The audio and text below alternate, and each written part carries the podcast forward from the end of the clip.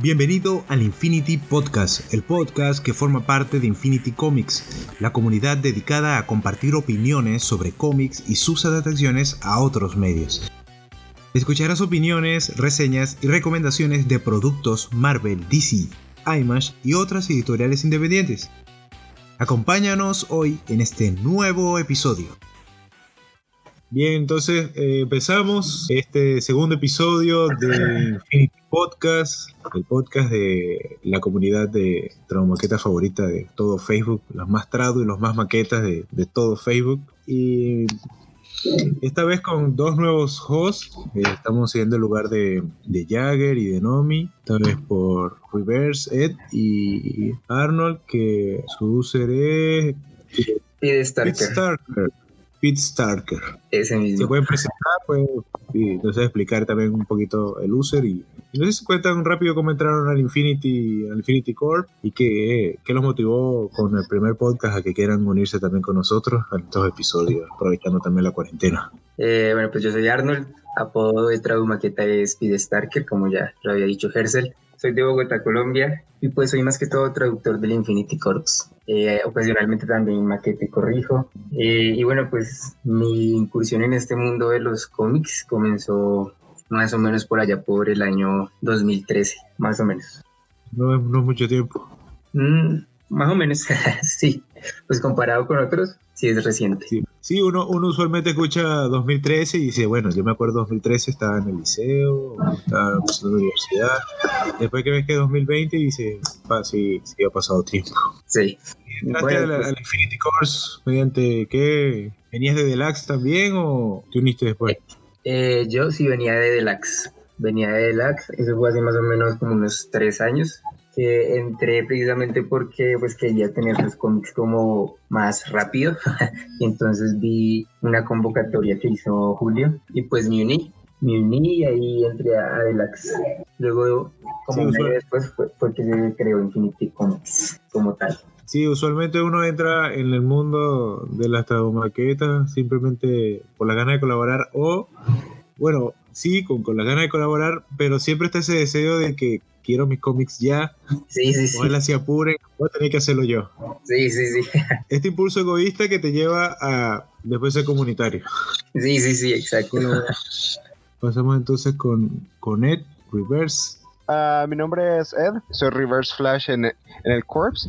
Realmente comencé en el 2014 con esto de los cómics, quizás con una serie no convencional, porque comencé con Superior Oh. Spider-Man en realidad, eh, porque de repente estaba pasando en YouTube y, y vi la historia de Superior Spider-Man, medio la, la comentó de- creo que de Top Comics era, y entonces me interesó la historia y me puse a buscarla y cabal la encontré en español, así que y después vi que había muchos más cómics y me puse a leerlos y llegué a la página de de Deluxe y de repente vi que estaban haciendo que querían que hay gente que ayudara. Eso fue en 2015 que vi ese anuncio y yo dije, bueno, intentémoslo. Y Sí. en aquí cinco años después ah, en el Infinity en Infinity Comics con, con Jagger y todos ellos.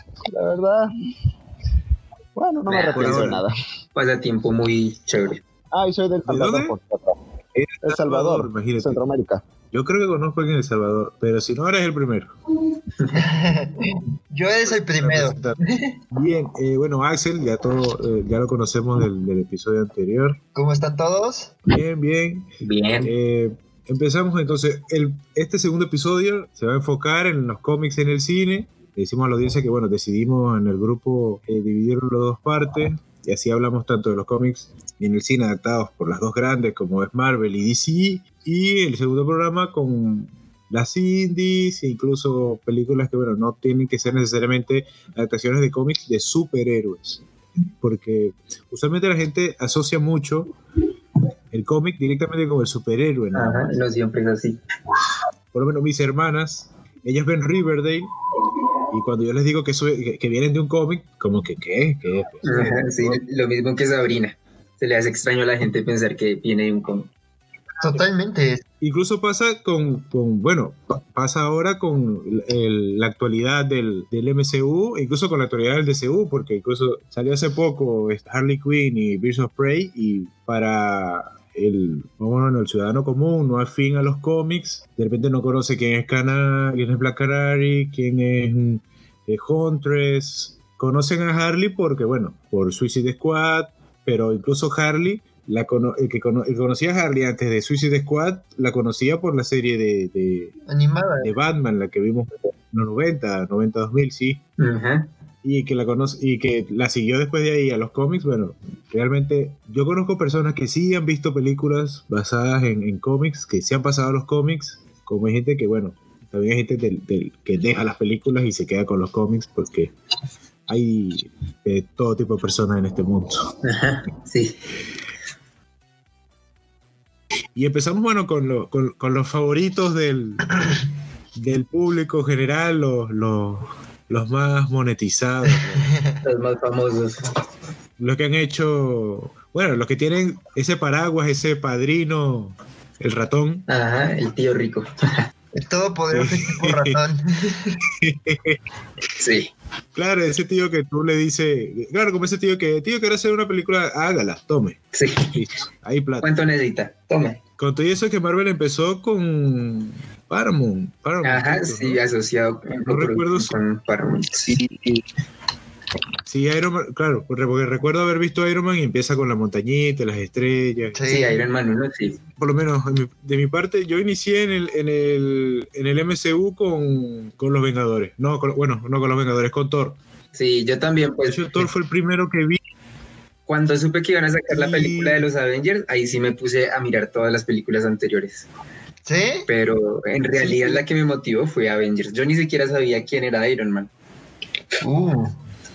No, en mi caso sí, yo, yo desde Iron Man ya estaba yo como enganchado y ya más bien cuando después de que salió Iron Man que dijeron, sí, pues el paso lógico es sacar a Thor y al Capitán América y que esto sea los Vengadores y fue de, oh, mira, pues esto estuvo bueno, ¿no? Entonces sí, Sí, este, en mi caso sí ver Iron Man sí fue, o sea, aún la vuelvo a ver y sí me parece una muy buena película y creo que sí fue como un, un inicio muy prometedor, ¿no? O sea, como que era muy extraño, o sea, como que venía de unas películas de superhéroes como con mucha coreografía, con mucho espectáculo, con mucho cuero y cosas así, y de repente como que este personaje tan ambiguo, con este actor que pues hasta yo que estaba más chavo sabía de, de del momento, del momento extraño que pasó Robert Downey Jr. y de repente pues ves que esta película te entretiene y que el personaje es carismático a pesar de ser un hijo un hijo del demonio y sí, o sí, porque hasta es lo, es lo padre de Iron Man, ¿no? O sea, el cuate desde los primeros minutos dice, sí, yo soy un cabrón y yo soy malvado y vendo armas y no se arrepiente, digo, y es lo interesante de la película, ¿no? Ver su, ver su, su redención, pero creo que, creo que creo que esa película marcó como algo que, que ha definido a Marvel por, por, la competencia que fue, te dejó bien claro quién es el personaje. O sea, hay mucho carisma, hay mucha, hay mucha, sus diálogos, la actuación, el cast y todo, o sea, sí te, te hablan mucho de quién es el personaje. Y lo puedes imaginar en otras situaciones. Y este, pero esta historia te lo caracteriza muy bien. O sea, creo que, creo que, eh, ah, digo, ahí de la mano de Paramount, pero creo que Marvel sí se jugó un volado enorme en esa película, porque de hecho su futuro financiero dependía de que Iron Man le le fuera bien. Y, y sí consiguió hacer una fórmula tan exitosa que pues fue una piedra muy estable, todo se ha cimentado de ahí. Así es. Y en mi opinión, uh, respecto al caso de Iron Man, realmente yo lo consideraría un golpe de suerte para todo el universo cinematográfico. ¿Por qué digo eso? Porque con el hecho de que Marvel ya no tuviera sus dos franquicias más exitosas en ese momento, que son ni X-Men ni Spider-Man, no le quedaba más opción que simplemente ir por los Vengadores, los cuales siempre habían estado ahí, pero que en realidad nunca, siempre habían estado en como en segundo o tercer plano. Y una película de Iron Man que tuvo bastantes problemas, según después que estuve investigando un poco, porque incluso se decía que Jeff Bridges y Robert Downey Jr. están modificando el, el guion o improvisando a la, a la, hora de hacer la película y que realmente saliera tan bien como salió, realmente yo diría que es un golpe de suerte y miren en qué se ha convertido años después.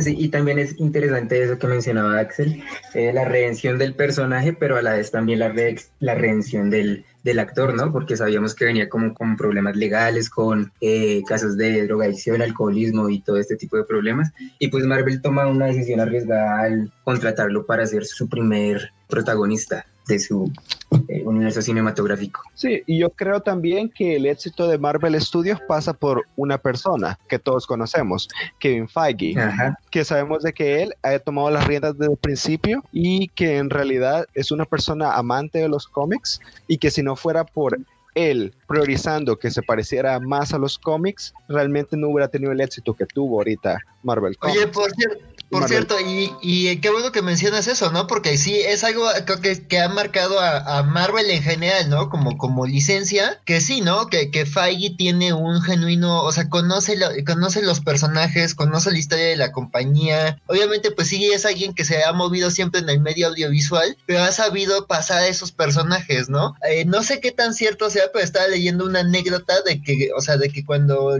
cuando se dio la, los derechos de X-Men a Fox y la dejaron a cargo de Brian Singer, pues digo, no es, no, no, todos se acuerdan que Brian Singer negó lo más posible el material de origen y que incluso él prohibía que se leyeran los cómics en el set de, de la primera y segunda de X-Men. Y que, que digamos que acercó a Hugh Jackman con el personaje de Logan y que le dijo, mira, este es tu personaje en los cómics, esta es tu historia, este es tu trasfondo y esto te ayudaría como a, a, hacer ese, ese Wolverine que los fans quieren ver, que a Feige, que Feige el que le llevaba cómics de Wolverine a Hugh Jackman y que así fue como que él entendió como, como la onda con Wolverine, ¿no? Pero pues digo, sea cierto o no, sí sé que es muy notorio, ¿no? Que Feige ha, sabido como justo construir una historia coherente con todos sus personajes y eso, ¿no? Digo, pasó de, de, una película de un militar a una serie de, de televisión hecha de veintitantas películas, ¿no? Sí, es lo que tiene, eh, lo primero lo que es organizarse, trazar una hoja de ruta y en el fondo, bueno, poder cohesionar todo este montón de historias. Desde un principio trasladaron ese sentimiento de que, bueno, me gusta este personaje, veo las películas de este personaje y después veo la película en la que se consiguen con otros personajes que de repente o me interesa menos o me interesa más o que, que desconozco y que esa película coral puede servir para presentarme a esos personajes, encariñarme con ellos y de repente interesarme en sus películas, como que bueno, eh, siga con las películas de mi personaje favorito y sé que por la próxima coral, bueno, la veo porque va a estar él, que, era, que es esa esencia de los cómics en principio. Es como la principal diferencia que uno puede presentir que hay con el universo extendido de DC, ¿no? Que pues ya en su momento lo hablaremos, pero pareciera que todo está, no está como tan bien planificado, sino que está hecho como para alcanzar a su competidor más que por entretener al fan. Claro, yo, claro, yo digo porque me imagino en la mente de Feige que él sabe que no, no a todos nos gustan todos los personajes. Claro, sí. sí. me entienden, ¿no? Entonces, nos estamos arriesgando con Iron Man, es el primero. La idea es que, bueno, hacerlo simpático, no salirnos de lo que es Tony Stark, porque es un calco de lo que es en los cómics, que el tipo te cae mal. Pero el tipo se sale con la suya y eso atrapa a la gente. Dice, este tipo es tan, tan hijo de... Y, pero me cae bien. O sea, me causa gracia. es como cuando eh, ves tú a Halfman y te cae bien Charlie. Y tú sabes que Charlie no es un modelo a seguir. No, no es algo que el tipo anda con mil mujeres, es alcohólico. Es Iron Man, sí. Puede decir que Charlie sí es como Tony Stark, pero sí. Esa eh, eh, eh, perspicacia en, ingeniería. Pero no es un modelo a seguir en realidad. Estás viendo un tipo que, que ¿cómo fue que le dijo Capitán América? Es playboy, millonario, engreído. Pero el tipo lo quiere un montón de gente, le cae bien a un montón de gente y hay mucha gente que sí, pues también es lo todo el personaje, ¿no? que a lo largo de todo el universo logró alcanzar una madurez eh, muy grande en la cual pues se sacrificó por todo el universo. Sí, claro, y eso, eh, eh, eso es un, es un, buen punto porque habla bien de los, del, del cast del casting, eh, no, no, recuerdo dónde fue que lo leí, pero sé que Marvel se fijaba bastante en la calidad actoral, precisamente porque quería transmitir eso, eh, esa parte humana, esa parte humana que le interesó tanto a Stanley en los cómics, porque tú podrás ser fan de quien sea, pero no es como, no sé, cualquier otra serie que eh, lo ves por las peleas o porque para leer una pelea dibujada, pues la, la una pelea real. Y cuando lees un cómic son ponte, deja dos páginas con dos splash page que ves la pelea, pero tú te imaginas cómo se mueven, qué, le pegó a quién, qué está haciendo aquí por allá.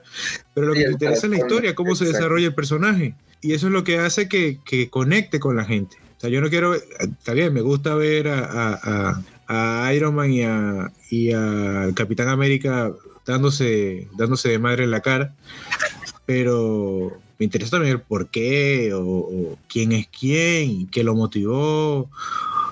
y, y, por lo menos lo que eso es lo que ha hecho que Spider-Man sea el insigne de Marvel, en el sentido de que, bueno, cuando empezó era un joven de, de, de preparatoria, con problemas comunes, y estaba buscando compaginar esa vida superior con eso con Iron Man capaz la gente no se identifica tanto porque el tipo es millonario y no todos somos millonarios, pero aún así tiene problemas con los que te puedes identificar.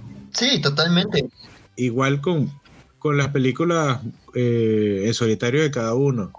Te decía empezando, yo empecé con Thor, porque a mí Iron Man nunca me gustó. Recuerdo la serie que hicieron en los 90, que fue como, como la de Spider-Man también de los 90, que fue muy buena, pero Iron Man no, no me gustó no me gustaba y no la vi. Yo siempre cuento, recuerdo una vez que estaba viendo DirecTV, había una maratón y estaban pasando Iron Man y yo la quitaba. Y yo no vi Iron Man hasta después de... yo no vi Iron Man hasta después de Ultron. Uy. Que salió Ultron. Porque el tipo ni me gustaba y ni me cae también. Y cuando salió el primer tráiler de, de Endgame, dije, bueno, al fin lo mataron, por fin, porque ya... Yo estaba cansado de que antes que la gente estuviera cansada. Y entré con Thor, después, después que vi Avengers, me cayó bien el Capitán América, que tampoco fue un personaje que a mí me gustaba antes en los cómics, porque no, no, me llamaba mucho la atención. Siempre fui de Spider-Man, de los X-Men un poco por la serie de los 90, que casi todos, lo que somos veinteañeros, casi 30, somos cuando los X-Men fue por esa serie. Eh, me pasó con la película de X-Men que nunca me gustaron porque no se parecían en nada a la serie. Bueno, sí me acerqué a Thor y Thor me pareció bien. Igual Thor 1 tampoco que digamos que es una buena, ah, pues es entretenida y cumple con su objetivo que es contar el origen del, del personaje. ahí es cuando vemos la reacción de la gente también con, con, la afinidad con el personaje. gente que le gusta Iron Man y dice, bueno, Iron Man es un tremendo un peliculón. Yo la vi después y sí, es una buena película. Thor también es una buena película. Si eres fan de Thor, capaz también. Capitán América, lo vi también después de, de Avengers y la primera tú dices, bueno, está bien, no es muy... Es buena, pero depende de tus gustos. Eso fue, eso, es lo que ha hecho que funcione, porque es por eso, como no a todos nos gusta todo, y cada película en solitario aborda, a, pesar de ser género de superhéroes, que en realidad género superhéroes no existe como tal, sino que es, es un género, es una película no es en una película bélica, pero es un intento de película bélica con superhéroes.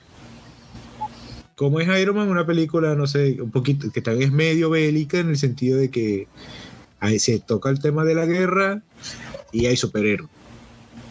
O como es Avengers, una otra, una otra película de invasión extraterrestre, como tantas películas de invasión extraterrestre que hay, pero mm. hay superhéroes. Ese elemento diferenciador es que hace que llame la atención y se desarrolla de forma. Sí, también es curioso. Y eso hecho, bueno, eh, también es curioso, ya que mencionas a Thor, como la primera película de Thor y la segunda, Thor Un Mundo Oscuro, eh, no llaman tanto la atención de la gente. Siempre que tú hablas de esas dos películas, a la gente como que no les gusta mucho. En cambio, y eh, en esas dos películas es cuando vemos al Thor más parecido al de los cómics, ¿no? En cambio, Thor Ragnarok es una película mucho más alejada de lo que es el personaje en los cómics y a la gente le gusta porque es comedia. Ah, claro. Sí y, no, fíjate. Porque, sí, no, claro. Ah, porque a pesar de que Thor Ragnarok sí se despega bastante de, cómo ha sido el personaje, realmente trata de emular, según tengo entendido, a historias clásicas de Jack Kirby. Y de este, ay, ¿cómo se llama este? Y de eh, este Simonson. Ajá, también el que crea este Beta Ray Ajá. De Simonson, sí. Ajá, que son historias que son que es una historia que es más, ah, más espacial, más psicodélica, más, ah, más alejada de Asgard, más que una aventura espacial realmente. Eso es lo que tengo entendido que trataba de emular Taika Waititi a la hora de hacer Thor Ragnarok, que sí tenía su trasfondo en Asgard, pero se alejaba de ella para ir al espacio a, a, revivir sus aventuras, lo cual realmente también gustó bastante a la gente porque es una, un acercamiento fresco que aleja a Thor de Asgard y de la Tierra y lo pone a hacer aventuras y lo pone de verdad en peligro. Sí, claro. Claro, aunque yo me refiero más que todo a la personalidad del, del personaje en sí. O sea, sí, pues yo digo, el, el, Thor que vemos en la primera película y en la segunda película es un Thor mucho más parecido al, de los cómics porque es como más de epicidad, de fantasía. En cambio, el Thor que vemos en, la, en Ragnarok es como mucho más gracioso.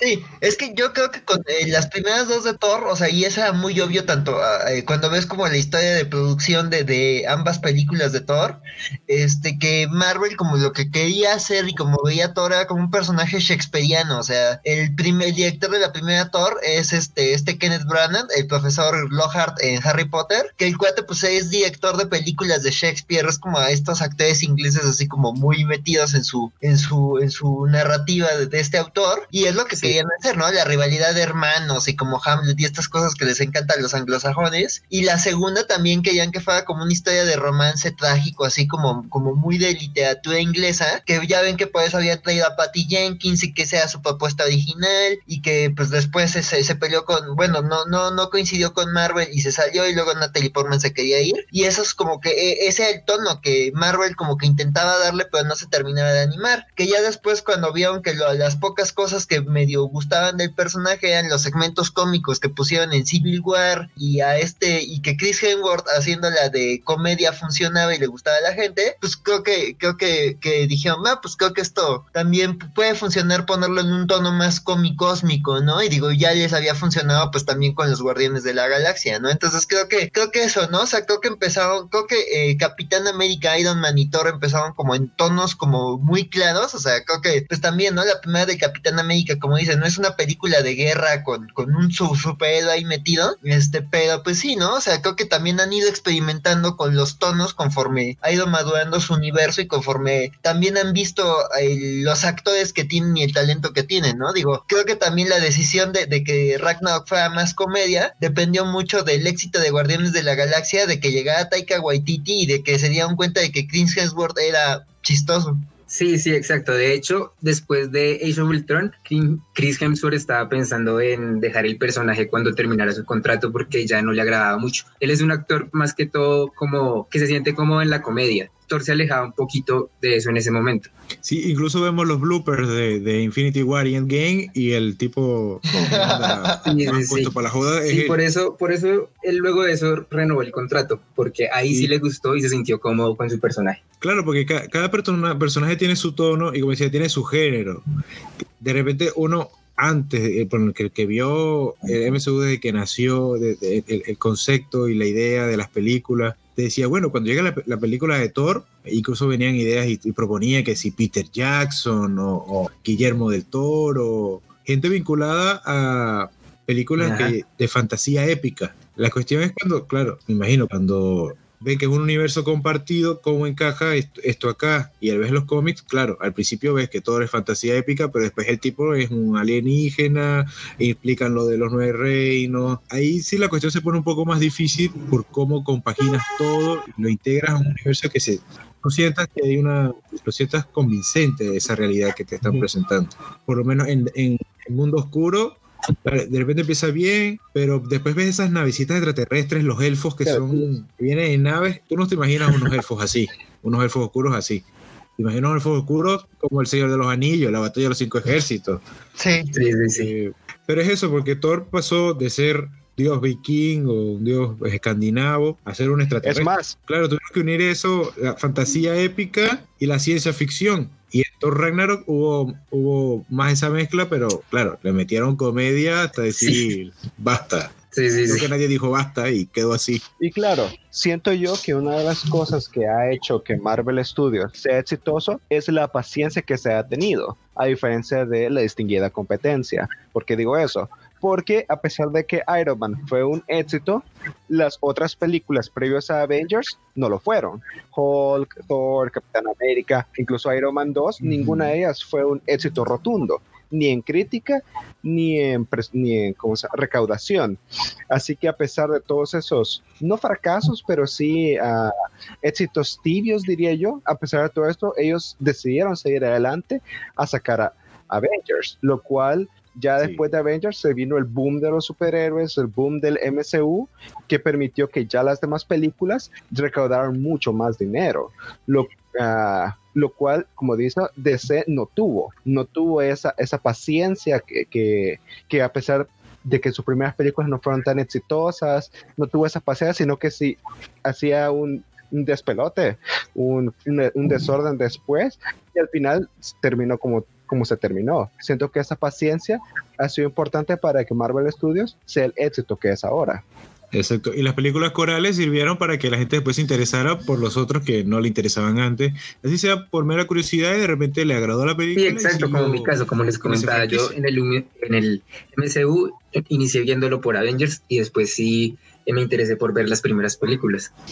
Que el éxito de Avengers es que incluso hay gente que vio Avengers por primera vez, claro, como, como Aaron, que dice, bueno, tengo una pequeña noción de lo que es, de lo que es quién, eh, cada personaje. E incluso en Avengers te representa, te te representa, o sea, te vuelven a presentar al persona, a los personajes, incluso al que ya tú conoces, y, te cae bien y todos se, se llevan mal al principio, se llevan bien después, ves quién más o menos tiene pique con otro, pero terminan consolidándose en equipo y y te interesa por, por alguien más que al principio de repente Sí, pero como dice, ¿no? Pero es, es jugar con paciencia, ¿no? O sea, digo, aunque las, las primeras películas de los personajes no fueron un éxito arrollador, este, sí, sí, este, o sea, sí te permiten como entender sus arcos en solitario, o sea, porque eh, todas te plantean como un arco, ¿no? Iron Man, pues es como su redención, ¿no? Pasar de este mercader de la guerra a alguien que protege al mundo, ¿no? Thor, pues es esto, ¿no? Sea alguien digno de ser, eh, que es alguien que aprende a, ser digno, ¿no? O sea, a ganarse su poder, ¿no?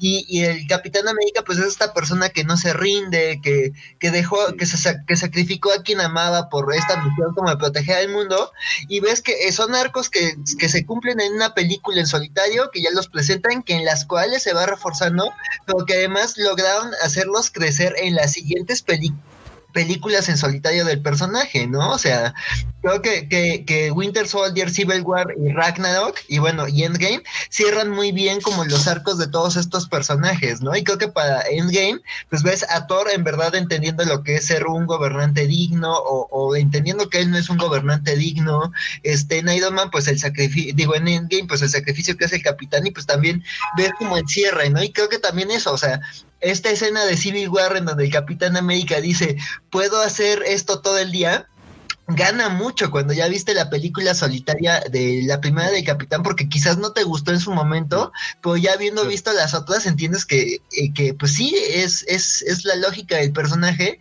y ves que, que, ha crecido, pero al mismo tiempo sigue como esa esencia, ¿no? De que, que se queda en la esencia. Entonces, creo que esa fue la gran ventaja de, de Marvel, o sea, tuvieron la paciencia de desarrollar a sus personajes, los entiendes en, otro, en, en, sus propias situaciones, pero también interactuando con los otros. Y creo que hace, eso hace que ya en las películas más grandes eh, se recompense, que si les pasa algo en verdad sufres por ellos, que si les pasa algo bueno en verdad te, te alegras porque ya los conoces de, de, otras historias, ¿no?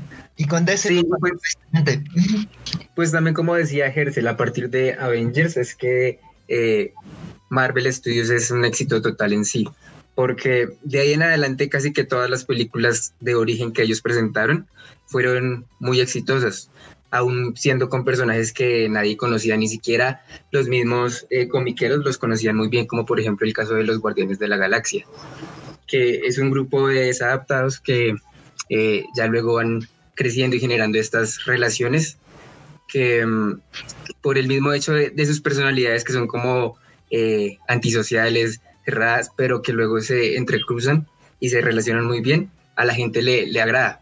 Sí, incluso que los Guardianes de la Galaxia no se parecen, eh, no se parecían en ese momento los Guardianes de la Galaxia que el que seguía los cómics o el que era... Eh, eh, sí, eran totalmente la, parte cósmica de Marvel. Star-Lord era un, soldado. Que lo ve y claro. Y en el MCU pues es este personaje pícaro que es como un ladrón. Muy gracioso. Sí, sí, sí, sí. Claro, es cuando vemos que, bueno, este, son adaptaciones al fin y al cabo y, bueno, se adaptan a, las tendencias, al público y, y, en eso, bueno, se han sabido manejar. El, el MSU ha ido evolucionando, se ha ido adaptando a los mercados, ha sabido tomarle por aquí y por acá y, bueno, yo sé que a todo el mundo no puedes dejar contento porque nadie es moneda de oro para caerle bien a nadie, a, a todo el mundo a la vez, pero han sabido manejarse. Face, eh, pero claro, eh, es, un, es un capo. La cosa con Guardianes siento yo que es bien interesante porque es eh, Guardianes fue tanto el éxito de la película, un éxito bastante inesperado, porque sinceramente yo solo conocía a los Guardianes por el episodio que salieron en Los Vengadores, los poderosos del planeta, esa es mi única de ellos. Pero la visión de James Gunn de lo cual fue tan exitosa que incluso influyó en los cómics. Ya cuando después de la etapa de, la etapa de Abner llegó Brian Michael Bendis y literalmente esos personajes que, que eran un cálculo de la película para que la gente empezara a comprar. Así es, este es el más claro cómo una película influye en un, en un cómic por tanto éxito que tuvo. Sí, exacto. Y de hecho el universo cinematográfico de Marvel, desde que inició, bueno, pues no tanto desde que inició, sino precisamente luego de Avengers, eh, ha influido bastante en cómo son ahora los cómics, ¿no? Porque vemos varios personajes que son adaptados de, la pantalla gigante a los cómics, sino al revés, que digamos es lo, lo típico, ¿no? Por ejemplo, eh, sí, hable. Sí, descubrieron, descubrieron que la película es una forma de promocionar los cómics porque mucha gente pasó a los cómics por las películas, así como gente que veía, al principio veía, al principio era que la gente que leía cómics fuera al cine a ver la película y apoyara. Ahora es que la gente apoya a las películas, vaya y compre cómics porque necesitamos que vendan cómics porque... Ajá, sí, logran captar tanto la, atención de la gente que la gente quiere más de esas historias y sabe que puede encontrarlas en los cómics, precisamente.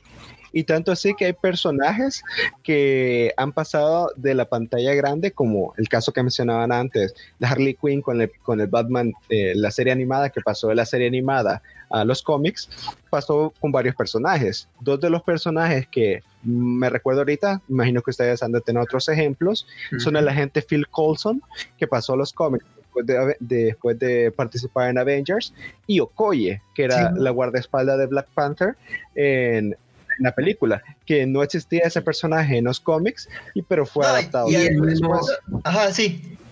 El mismo Nick Fury que estaba en el universo Ultimate, debido pues a su participación en las películas, fue adaptado al universo principal, ¿no? Sí, que le inventaron un hijo a Nick Fury original, pero que es en la práctica se llama Nick Fury también, pero es idéntico a Samuel Jackson y pues sí. Sí, sí. Una historia muy rebuscada, pero pues efectiva. Sí, sí, sí. No, bueno, Samuel Jackson puede conseguir que su sable de luz sea morado, él puede conseguir lo que quiera. Sí. sí. Bueno, pasemos de entonces al, me, recordó al, meme de, los Simpsons, del papá dándole al niño y que por qué no eres como él. El, de, el, de ese, el, universo de DC. ¿Por qué no fue tan bueno DC? Vamos al otro extremo. Yo entiendo el hecho de que, bueno, no tuvieron películas, no todos tuvieron sus películas en solitario para presentar a los personajes, porque imagínense, los, ustedes, todos somos dueños de Warner, ojalá tuvieran esos puestos, y pensáramos como, bueno, hacemos las películas individuales y los presentamos, y de repente vino alguno y dijo, ¿por qué vamos a presentar a, Superman? ¿Quién no sabe quién es Superman? ¿Quién no sabe quién es Batman? ¿Quién no sabe quién es la Mujer Maravilla? ¿Quién no sabe? Bueno, por lo menos esos tres, ¿quién nos los conoce si los vemos hasta en la sopa? Tenemos memoria. Y de repente por allí no se enfocaron tanto en eso. Es que creo no que deja de sentirse todo que pasa como muy rápido. Sí, sí, pues es que como decíamos con Marvel, ¿no? Creo que lo que le faltó a eso fue organización, ¿no? O sea, sus ejecutivos no sabían qué querían con los personajes, sus productores, los productores de, de esas películas no sabían qué querían con el personaje, o sea, incluso dentro de Warner, pues he sabido todo el desbarajuste de, de, de reacomodo que ha habido, o sea, de que todos los puestos que ha tenido Jeff Jones en Warner y en DC en todos estos años, o sea, que ya no saben dónde ponerlo y que a veces manda y que a veces no manda y que a veces coordina y a veces no coordina, que Zack Snyder quería también dirigir el cotarro, o sea, yo siento que desde, desde DC y desde Warner, como que eso, ¿no? Como que dijeron, ¿para qué los presentamos? Si ya todos los conocen, vamos a hacer este, pues nada más hacer las menos películas posibles que nos cuesten y ya, ¿no? Para hacer este, estar al nivel de los Vengadores. Y pero pues Zack Snyder, él propuso unas versiones muy experimentales, empezando por Superman, como una versión muy, muy, muy revisitada de, de, de Superman, que, que, no se parece como al Superman que uno imaginaría. O sea, cuando piensas en Superman, pues no piensas como en esta persona que, que se cuestiona ayudar a los demás o que está en crisis constantemente consigo mismo por sentirse un paria. O sea, no es lo que piensas en Superman, ¿no? O sea, yo, por ejemplo, sí. tenía muchas ganas de ver Man of Steel. O sea, cuando vi los trailers, cuando esa película estaba por salir, en verdad me emocionaba. Sí, es sí, que el trailer emocionantísimo. Yo recuerdo ah, el teaser sí. y el tercer y, era... este, a mí, por ejemplo, de, de, chavo me gustó eh, de Watchmen, o sea, la primera vez que la vi me, me venía de, de, que me había gustado mucho Watchmen, entonces tenía ganas de ver Man of Steel y cuando salí del cine fue de, eso no es Superman, o sea, me había leído este Secret Identity, me había leído este All Star Superman, a mí que no me gusta tanto Superman, de repente ah, de, siento raro ese Superman, y dije, bueno, es una visión distinta, trataron de hacer lo mismo que con Batman Inicia, pero ves que de nuevo en Batman con Superman ni siquiera, o sea, un Batman tan distinto al de los cómics que ya le mataron un Robin, que ya le hicieron no sé qué tantos cambios, que ya está amargado, o sea, nos enteramos de eso porque el director lo cuenta en sus redes sociales, pero la película no te, te introduce a Batman sin nada, y dices, o sea, ¿cómo me encariño, cómo entiendo las motivaciones de un personaje que no entiendo, que nada me están diciendo con tres diálogos, estoy enojado, quiero matar a Superman, y, y quizás mataron a Robin, y por eso estoy enojado con Superman. Y una cosa interesante, realmente sí, Superman Man of Steel, perdón, no fue el éxito que hubiera querido Warner y DC, pero ellos quizás no se pusieron a pensar que, como estábamos mencionando antes, Marvel tampoco fue un éxito instantáneo, no fue que empezaron a llover millones de un solo, sino que empezaron poco a poco y poco a poco se fue evolucionando. Y realmente, entre Man of Steel de 2013 y Batman v Superman de 2016, que era como ya la precuela, la antesala de Justice League, realmente se pudieron haber presentado fácilmente a todos los personajes si hubieran tenido un plan desde un principio. Porque si llevamos dos películas por año, vaya, 2013 Man of Steel, 2014 presentas a Wonder Woman y Aquaman, por ejemplo. En 2015 ya presentas a Aquaman y a, perdón, a Flash y, por ejemplo, a Shazam incluso. Y Cyborg lo dejas para que, que medio se presente en Justice League y ya estuvo. Y ahí ya tenés a todos tus personajes y en 2016 presentas a, a, tu Batman ya en Batman v Superman. Ya, ya tenés a todos presentados, ya generas sí. expectativa entre la gente por un posible crossover que sería Justice League. Pero esa falta de presentación de todos los personajes fue lo que hizo que al final Justice League fuera el fracaso que terminó siendo. Exacto, ellos quisieron, fue eso, quisieron, que querían adaptar las buenas historias de DC, que claro, tienen un montón, pero que radica en esas buenas, en esas grandes historias de DC que, quisimos ver adaptadas, que esos puntos en la historia de los personajes, en el momento de, esa historia, ya los personajes estaban desarrollados y tenían una conducta eh, y se desenvolvían con un desarrollo ya establecido, que ellos no nunca presentaron. Que era como decía, eh, como decía Axel, que nos presentaron a un Batman que ya le habían matado a un Robin, ya vivía amargado, y en vez de mostrarnos por qué ella estaba amargado, cómo llegó a estar amargado, qué lo amargó. Sí, exacto, pues fue el resultado de decisiones su cabeza creativas que no estuvieron muy correctas, porque eh, presentarte ya de una vez en la segunda película a Batman peleando contra Superman, pues es algo que no, no le va a gustar a la gente, ¿sí? Más que todo, sabiendo que la mayoría de la gente que consume cine no siempre eh, pues va a las historias de los cómics, entonces no saben el trasfondo. Eh, es como si, por ejemplo, en Marvel se hubiera hecho Civil War eh, como segunda película. Eso habría sido algo que no le hubiera gustado a la gente, aunque claro, en Marvel pues sus personajes eran menos conocidos, así que si lo hubieran hecho pues hubiera sido seguramente que un fracaso mucho peor del que fue Batman vs. Superman. Pero de igual forma... Sí, no, dispara en el pie. Hubiera, muerto en ese momento. Pero de igual forma, pues pudieron eh, en Batman vs. Superman, en vez de hacer esa película, haber hecho una película con Batman, obviamente no presentando sus orígenes, sino haciendo lo que van a hacer ahorita con Robert Pattinson. Sí, o sea, como una historia de un personaje más, no una historia de, de origen, pero sí un personaje joven, inexperto, que, que va descubriendo qué onda, ¿no? Ajá. Exacto, sí. Pero lo, lo, otro que veo acá rápido, buscando eh, la cronología, el, la cronología en el canon del, del universo de DC, eh, El Hombre de Acero, Man of Steel, salió en junio del 2013 y no supimos más de Superman hasta Batman vs. Superman en el 2016. Le pasaron tres años en los que. De hecho, ¿qué película hubo? en esos tres años Batman se amargó y mataron a Robin. Batman vs. Superman. Creo que no hubo ninguna, ¿no? Exacto. Una.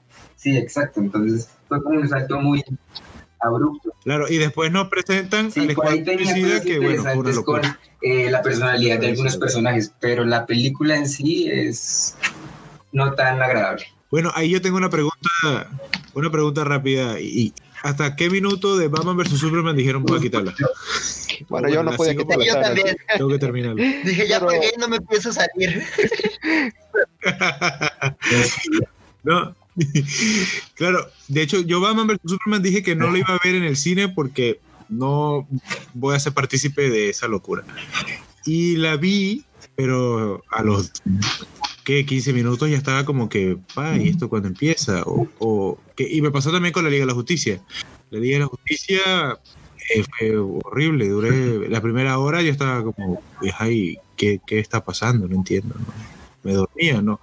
Eh, porque la Liga de la Justicia pasa que no es ni Snyder ni ni ni no, lo que pasa, nada, no, no entiendo. En Batman v Superman siento que obviamente pone una investigación de Batman por acá, Superman su crisis existencial por acá, pones a Lois Lane investigando en medio, Luthor manipulando a todo el mundo y todo eso después de dos horas de estar viendo solo eso, al final te aburre porque quiere hacer demasiado y al final no lo va a hacer nada hasta el final.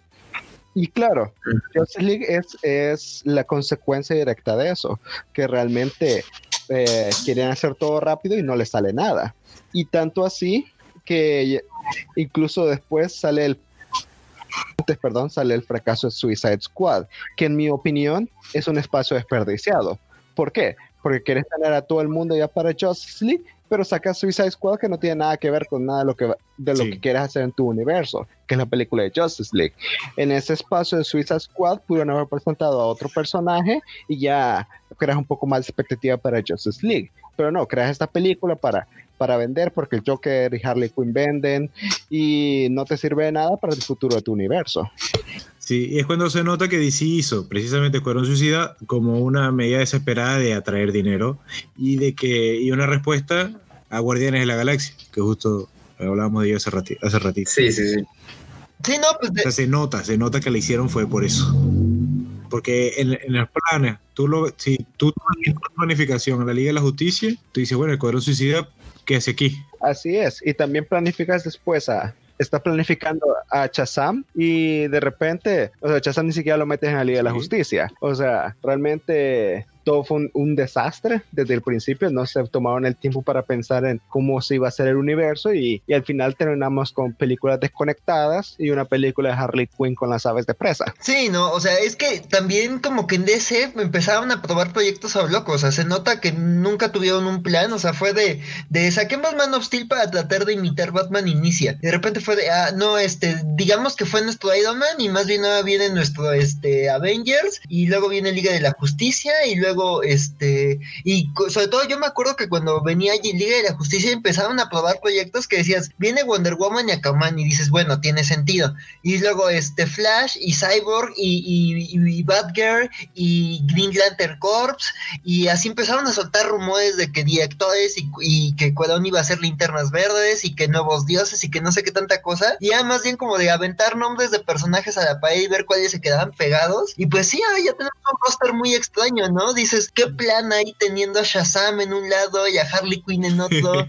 y, y, habiendo sacado a Aquaman, y dices, y esto, o sea, ya, o sea, fue más bien como de, bueno, vamos viendo qué se está pegando, qué está de moda y vamos haciendo películas de eso. Y si se pone de moda, este, ¿cómo se llama? Los, los, los detectives y los primates, no duden que vamos a tener este chimpancé detective en una película pronto.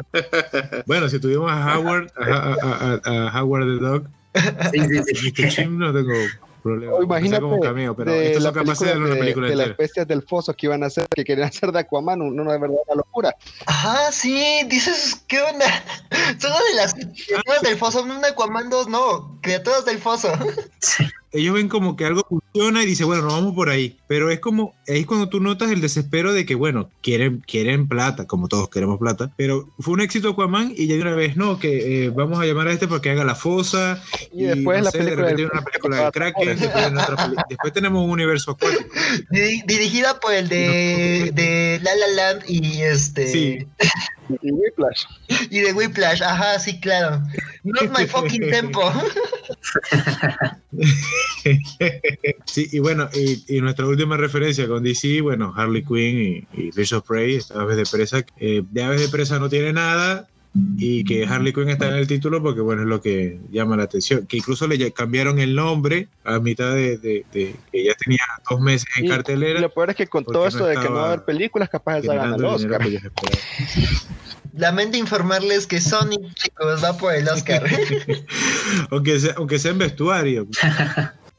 Pasamos entonces, no sé si quieren hablar de las películas que alguna vez quisimos, quisimos ver y no se hicieron y, las que nunca quisimos ver y se hicieron o ya, ya se hicieron y no han salido como Morbius. Pero Morbius Morbius después de todo no se ve tan, la quiso, no, se, no sé, no sé si hubo un hashtag sobre eso. Tenemos a Jared Leto, no le tengo mucha confianza. No. Bueno. Tampoco tuvo mucha gente que, decía necesito una película de Morbius porque bueno, tipo es En primer lugar, yo creo que es el, la gran película que todos hubiéramos querido ver porque el personaje tiene un gran universo y que ha sido totalmente infravalorado por culpa de derechos es obviamente una segunda película de Hulk, siento yo. Sí.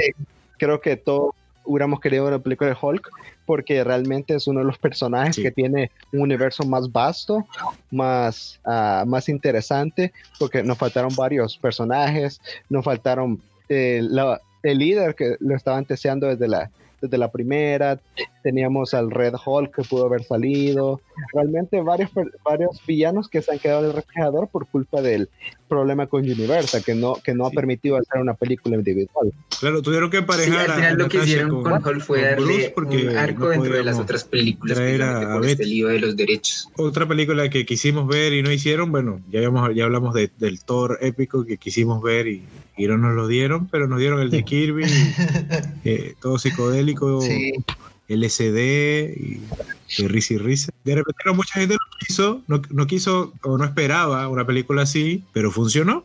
Porque tengo entendido que al principio el MCU, claro, querían los Vengadores, querían sacar a Ant-Man, el nombre hormiga, de principio, pero nunca, nunca se concretó, nunca, se tardó mucho este proyecto, porque el proyecto original justo era de los primeritos ya con este Door Right, el de Shaun of the Dead.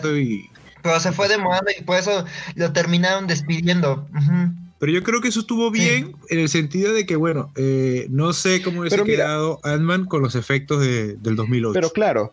2007-2008. Eh, eh, hablando de eso, tiene razón. La película que también nos hizo falta fue un Ant-Man protagonizada por Hank Pym siento, y Janet Van Dyne. Siento que eso nos ha quedado de ver. Que claro, Hank Pym es un personaje mucho más oscuro, pero realmente si se pudo adaptar a un personaje bastante serio como Iron Man a la con ligeros cambios, yo creo que se pudo haber adaptado a, un Pym mucho más suave, tipo el de Vengadores, los héroes más porosos del planeta, y se pudo haber salido una película. Claro, se hubiera tenido que ver con los efectos especiales y todo eso, pero siento que una historia con Hank Pym se, hubiera, se hubiera servido en cualquier momento. Sí, lo que pasó con Hank Pym es que el tipo lo destruyeron en los cómics, desde que pasó de lo de... Eh, eh, ¿Cómo se llama esto? violencia doméstica creo que no van a querer tocar nunca ese tema, y incluso en los cómics lo, lo ningunearon, lo tienen como que aparezca aquí, por allá un poquito. Recuerdo cuando salió en los, en los Avengers de Hickman, cuando vino de regreso, que ni me acordaba dónde estaba él y resulta que andaba, bueno, venía de viaje del espacio, que lo venían persiguiendo los, los Beyonders. Y ahora es Metal Ultron, no sé como que, es lo que hacen con Ping y es triste porque es tremendo personaje, pero bueno, tiene un episodio oscuro en, su desarrollo que capaz... Eh, Además que Hamping también... Duda mucho, duda mucho. Hamping también terminó como siendo reemplazado por Tony Stark, ¿no? Porque es más o menos el mismo eh, tipo de personaje que es un científico súper inteligente. Y pues Tony Stark en el UCM terminó creando a, a, Ultron, ¿no? Que es digamos como lo más rescatable de Pym en los cómics. Sí, lo bueno que nos trajo la, la, la pelea entre la familia Ping y la familia Stark, que vemos que sí son parecidos. Pues. Aunque bueno, como pusieron, como pusieron a Michael Douglas, eh, tendremos, bueno, de repente capaz algunos clips o, momentos en alguna película en que cuando se ahonden en el pasado nos lo muestren, como esa, como esa sorpresa que me llevé yo cuando vi Ant-Man, que lo pusieron joven y salió salió Pequis, había salido ahí y me sorprendió. Ahora también hablando de películas que nos dieron y nunca quisimos, pues en eso yo creo que también podría caber eh, Iron Man 3, ¿no? Porque al final eh, terminó siendo algo muy raro, ¿no? Con ese mandarín que, que nos dieron. Totalmente, sí. Sí, porque de hecho yo recuerdo que tú decías, nada, Extremis, va a estar basado en Extremis, va a ser tremenda película. Ese, el problema con Iron Man 3 es que fue realmente una gran combinación de, de, varias cosas. Querían meter Extremis, querían meter el arco del mandarín, querían meter incluso, no sé, eh, eh, la guerra de las, de las máquinas y las armaduras, la guerra de las armaduras, perdón, y al final terminó siendo una combinación de los increíbles con Betty la Fea, de, de tanta cosa que le metieron. Sí, oye, muy fuerte, muy fuerte. internet. hay, una comunidad de, fans de Betty la Fea ahí en, Sí, sí, no, eso fue muy extraña y sí, yo no la pedí y pues sí, quedó un pasticho muy extraño. Eh, yo de las películas que, que, pedí y no me han dado, o sea, hay un, hay un video que me gusta mucho de, en YouTube en el que el Superman de Christopher Reeve, en una escena de la, de la primera de Superman, así dicen, este loco que hizo, y este, y de repente el Superman ve las críticas de Batman contra Superman, agarra, empieza a volar, regresa el tiempo y cambia el casting de, de, director. Y en lugar de Zack Snyder es este Matthew Vaughn, el director de Kick-Ass y de Kingsman, el que dirige la película. Y increíbles críticas para Batman-Superman, este War Finest. Y, eso, ¿no? O sea, me hubiera encantado que justo que Matthew Van, el director de Kick-Ass, hubiera dirigido eh, Batman, Superman, lo mejor del mundo, los mejores del mundo, con este Lex Luthor, como este Mark Strong, el que fue este el Doctor Sivana en Shazam, como Lex Luthor. Esa es como así la, la película de Batman y Superman que me hubiera encantado ver, así como muy, como muy similar a ese espíritu del episodio de la caricatura animada cuando Batman y Superman empiezan odiándose, pero terminan siendo amigos inseparables y la base del universo animado. Este, y la otra película que también pedí y lamentablemente nunca se concretó es Liga de la Justicia Oscura dirigida por Guillermo del Toro. Ah, sí, que quedó pendiente y ahora pasó, creo que tiene, ahora va a ser J.J. Abrams. Ay, sí. Bueno, J.J. Abrams es buenísimo, pero con los finales es pésimo. Yo no me perdono por The Rise of Skywalker. Que no, no, lo perdono por Lost. Desde Lost. es que The Rise of Skywalker es la muestra de que el señor no sabe hacer finales. Pues eso lo ha tenido toda su vida. O sea, no terminó Star Trek, no terminó Lost, no terminó este Alias, no termina nada de lo que empieza. Deja que otros lo terminen porque él cuando termina hace The Rise of Skywalker. Exacto, sí. Ah, sí, es como, como, como calamitoso el de Jimmy Neutron. Eh, otra película que yo pido, pero hasta el momento. No termina, no, puede terminar las cosas. tal vez sí. Es la de Nova, ¿no? Me encantaría que adaptaran el Nova de Abney y Lani al universo cinematográfico de Marvel. Sería muy bueno. Además que con lo de Infinity War, que Thanos destruye.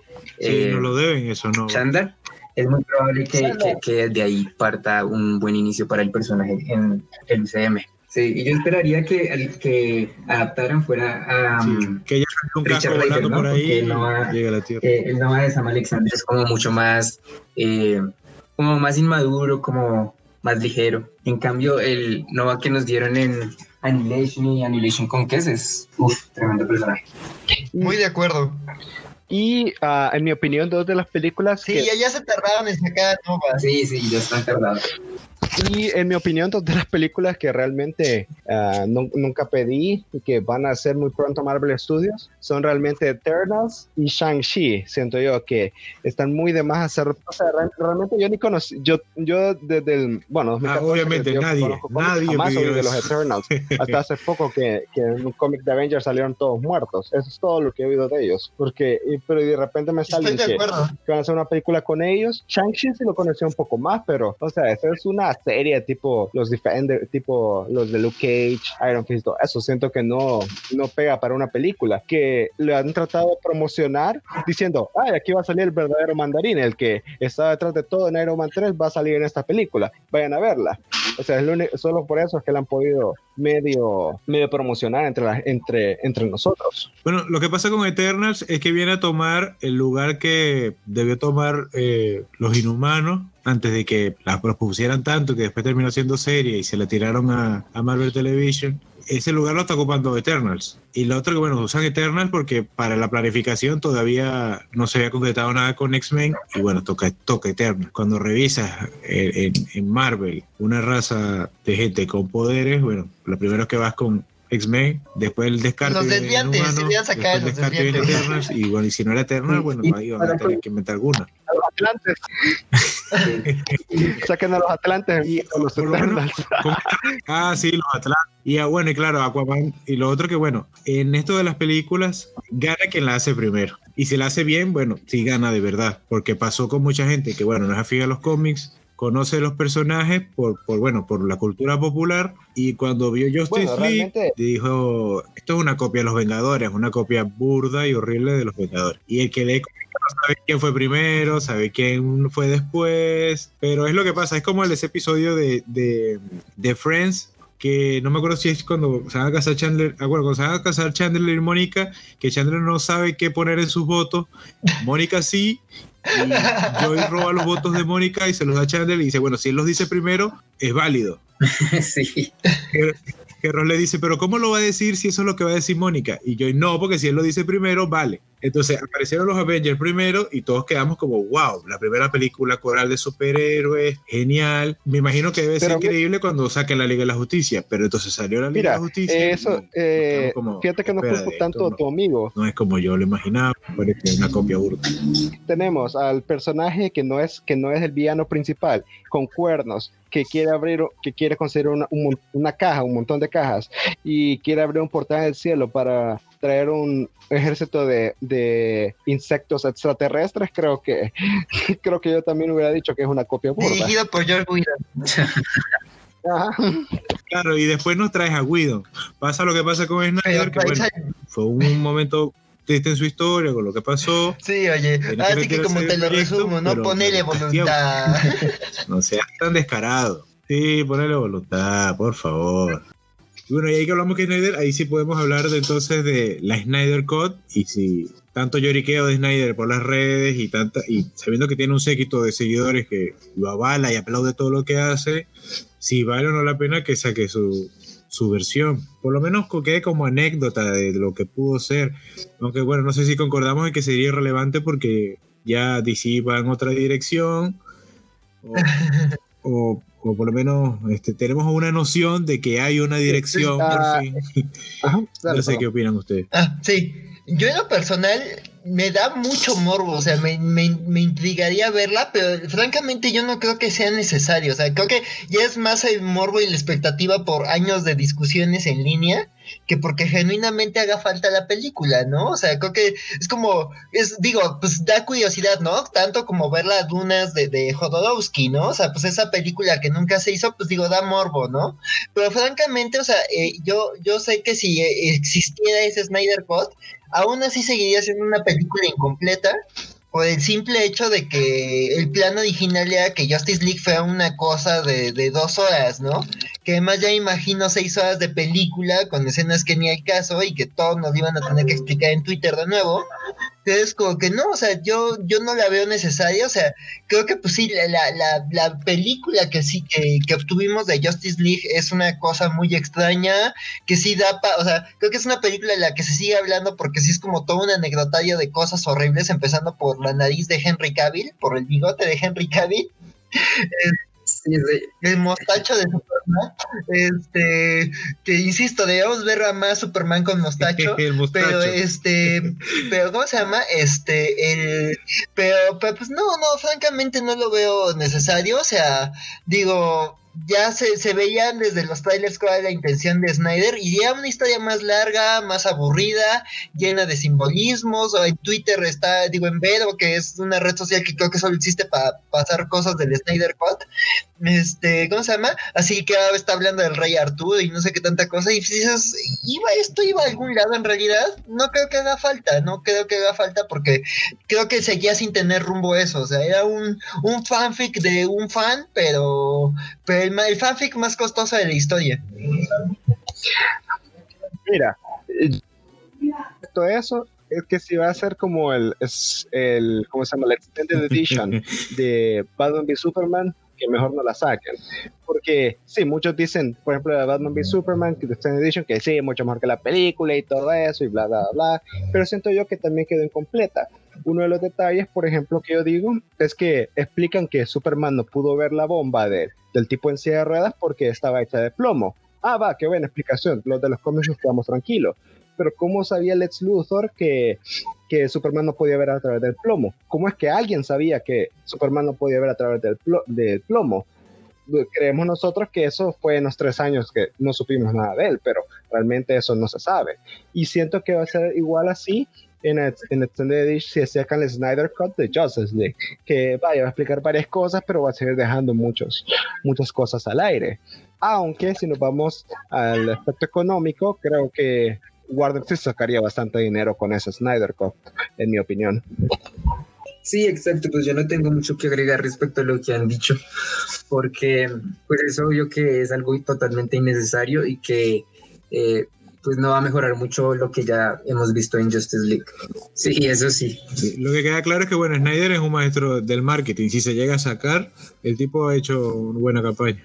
Y lo otro que, bueno, lo que sucede con Snyder, eh, para finalizar, lo que pasa con Snyder, creo yo, es que el tipo se mete tanto en los proyectos que si lo toca a alguien, se desfasa todo y no entiendes nada. Yo creo que Snyder quería ser el dueño completo del, del DCU y todas las películas dirigirla a él, hacer el guion él y la adaptación él, con sus múltiples referencias y todo para que pudiera salir bien. Porque capaz es muy intimista o muy cerrado y más nadie entiende esa visión de él y por eso todos generan tanto ese Snyder Cut para ver eh, eh, la joya que, que, guarda esa genialidad que tiene él como director. Que sabemos que es gran director y, y, y que adapta bien porque tenemos referencias de él que son buenas. Yo ya no disfruto Watchmen, ya volviéndola a ver ya no la aguanto. Tim, Moore, y, pero 300 me encantó. 300 y, y, lo que, y lo que me pasó con, con Watchmen fue que yo leí primero el cómic y después vi la película. La película nunca la vi porque me parecía como muy ridículo cómo se veían todos, pero después entiende el contexto, de qué se basa y todo. Leí el cómic y dije, nada, este, este, esto es increíble. Voy a ver la película y dije, no, y ahora entiendo por qué Alan Moore odia esto. Y me pasó también, y me pasó al revés con B de Venganza. Vi primero la película, después vi el cómic, entendí por qué Alan Moore odiaba la película. El cómic le da respetada a la película. Pero es así. Y bueno, entonces finalizamos este segundo episodio de los cómics en el cine. Nos inspiramos bastante. Agradezco que hayan participado. Sí, eh, pues muchas gracias, por la invitación. Muchas gracias entonces. Nos vemos, eh, nos vemos, en el, episodio. Sí, nos vemos. vale, que estén bien. Pues, pues gracias por habernos escuchado. Ahí este estuvo buena la, la plática y pues ahí este ya me, me, falló el internet, pero pues ahí a, seguir viendo películas de superhéroes y pues a ver a ver qué nos depara este el cine de superhéroes después de estos tiempos tan raros que estamos viviendo. Cambie fuera. Lo otro que bueno, tenemos, tenemos también la oportunidad de hablar de en profundidad película por película en el futuro, sin ningún, ningún problema, nosotros que somos conversadores. Sí, va a haber ahí casos particulares, ¿no? Luego podemos regresarnos a hablar ya de casos puntuales porque sí hay mucho que hablar, ¿no? Digo, dejamos todo un periodo afuera, como el, Marvel y DC pre-MCU y, de, y, DCU. Entonces creo que, creo que aún nos queda mucho tema. Sí. Bueno, Axel, te, te agradezco. Nos escuchamos en el próximo episodio, entonces. Claro que sí, ahí saludos a, todo, a todos los escuchas.